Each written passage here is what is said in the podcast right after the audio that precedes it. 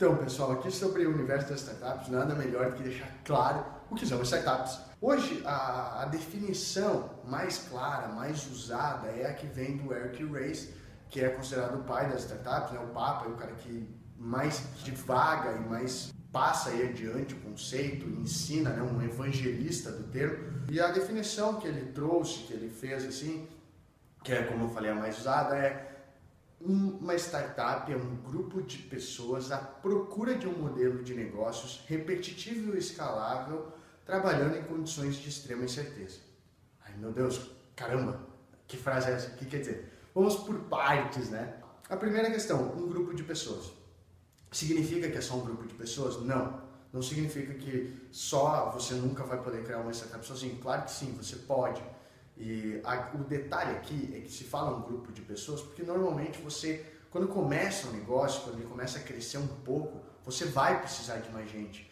Para você ter uma startup de sucesso, um dos fatores mais, se não mais importantes, são exatamente as pessoas que estão lá dentro. É a combinação de pessoas e conhecimento que tem lá.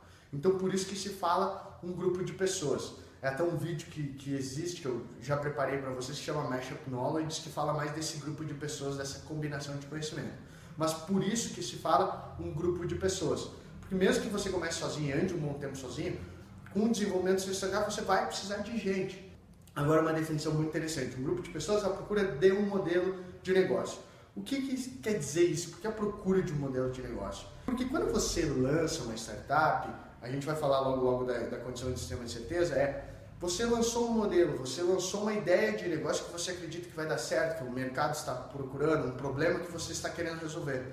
Só que você precisa testar isso. Como ele trata a incerteza, você precisa ver, puxa, mas será que é realmente isso que o mercado quer? Será que mudando um pouquinho ali um pouquinho cá não vai ficar melhor? O negócio, não, o business não vai ficar mais interessante, vai ter mais rentabilidade, vai atrair mais cliente? A procura de um modelo de negócio quer dizer justamente isso. Você com o passar do tempo, você vai estar sempre mudando, você vai estar se adaptando. Até porque o mundo, ele sofre, de, é, tem uma dinâmica tão grande nele. É problema aqui, é uma crise lá, são oportunidades que surgem cá. É tanta coisa acontecendo que você está constantemente adaptando esse modelo, essa forma que o seu negócio funciona.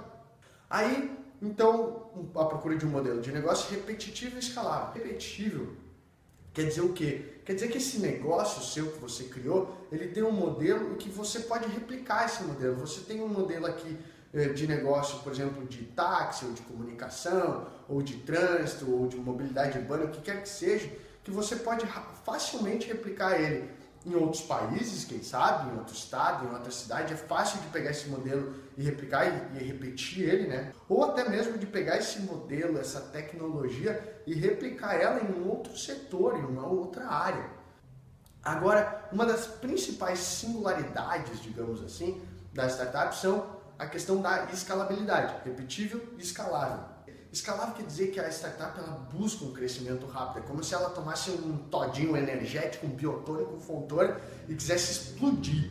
Esse é o grande X da startup. Ela vai crescer pra caramba, ela busca essa questão de ser automática, de a pessoa vem, ela conhece teu produto, ela conhece teu serviço e ela precisa comprar mais, ou ela quer cada vez mais estar presente naquilo, ela, ela deseja mais a tua empresa e automaticamente também ela passa para as pessoas, ela traz outros amigos, familiares, conhecidos, quem quer que seja, para conhecer. Então é como se o negócio crescesse muito, muito rápido. Então ele busca esse crescimento meteórico do, do, do business, que a pessoa, uma atrás da outra, atrás da outra, e, e vai com uma curva exponencial, vai como uma PG, uma progressão geométrica de crescimento rápido. Por exemplo, aqui vamos pegar aqueles modelos de negócio de redes sociais, é muito comum isso, de uma pessoa trazer a outra, por exemplo, aqui também tem os, os, grupos de assinatura, que você faz uma assinatura de um produto, se você trouxer uma pessoa, você acaba tendo uma, um, um desconto, então você busca trazer mais gente para esse negócio. Então, isso faz os crescimentos muito acelerados. E por fim, trabalhando em condições de extrema incerteza. A startup ela tende a quebrar paradigmas, ela tende aí de fazer um negócio, uma forma, tudo aquilo que ainda não foi testado, aquilo que, puxa, ninguém sabe ainda se vai dar certo, se é bem aquele negócio, se é dessa forma. Então vamos pegar aqui um exemplo. Arroz. Você produzir e vender arroz é um negócio tradicional de anos. Então é uma startup você criar uma roseira, você começar a produzir e vender arroz. Agora você criar um, um negócio que você tem um modelo lá, que você pega o arroz e você vende por assinatura, por exemplo, a pessoa vai lá e assina para receber a, a, arroz mensalmente, já é muito interessante, porque daí não é normal as pessoas assinarem para receber arroz mensalmente. Isso aí já é uma incerteza, tu não sabe se as pessoas querem ou realmente vão aceitar. Então já é sim um modelo de negócio de uma startup. E dependendo de como você faz isso, pode ser escalável. Então realmente tem sentido ser aí uma startup. Para finalizar, o tempo. Normalmente uma startup ela tem até dois anos. Depois, se ela já se testou, viu que a condição não é tão incerta, que ela viu que tem gente, tem pessoas querendo, então não é mais de extrema incerteza, ela pode se transformar numa empresa e aí é um negócio aí que estamos hoje. Fica aí mais uma vez, meu muito obrigado pela sua companhia, muito obrigado por estar aqui escutando, estar aqui participando, estar aqui ajudando nessa construção de conteúdo, porque esse é só o início.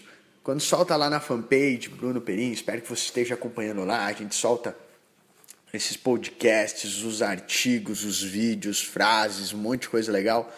A gente espera que isso comece a gerar discussões e debates para que o conhecimento vá evoluindo, vá melhorando.